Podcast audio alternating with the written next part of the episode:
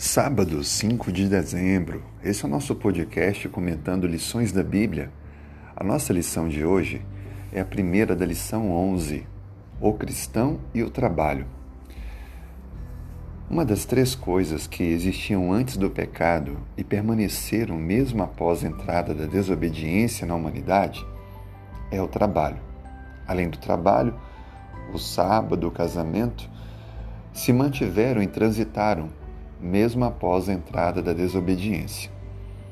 A Bíblia diz no livro de Gênesis, capítulo 2, verso 15: Tomou, pois, o Senhor Deus ao homem e o colocou no jardim do Éden para o cultivar e o guardar. Perceba que nesse verso Deus deixa bem claro que o trabalho faria parte da vida humana.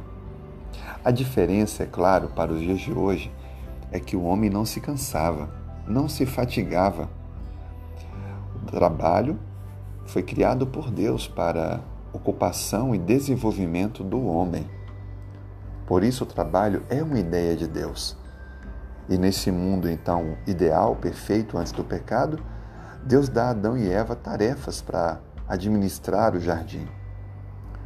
Ou seja, mesmo quando o mundo ainda era caído, distante do projeto, o mundo não era caído, e distante da realidade que conhecemos hoje, o trabalho ali estava. O trabalho dignifica, o trabalho nos leva a um desenvolvimento. Assim sendo, nós encontramos hoje a mesma necessidade na sociedade.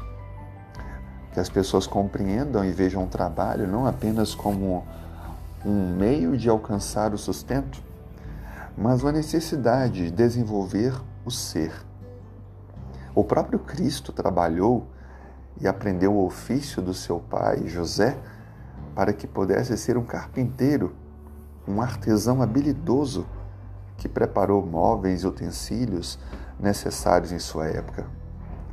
Isso fez parte da educação dele e o preparou para um ministério muito desafiador à frente. O próprio Paulo também destaca a importância do trabalho e, por alguns momentos, ele parou para fabricar tendas, ao mesmo tempo que cumpria a missão.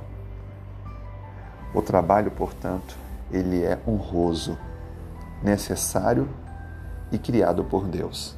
Nessa semana entenderemos um pouco mais sobre o trabalho e o seu processo de formação em nossa vida espiritual.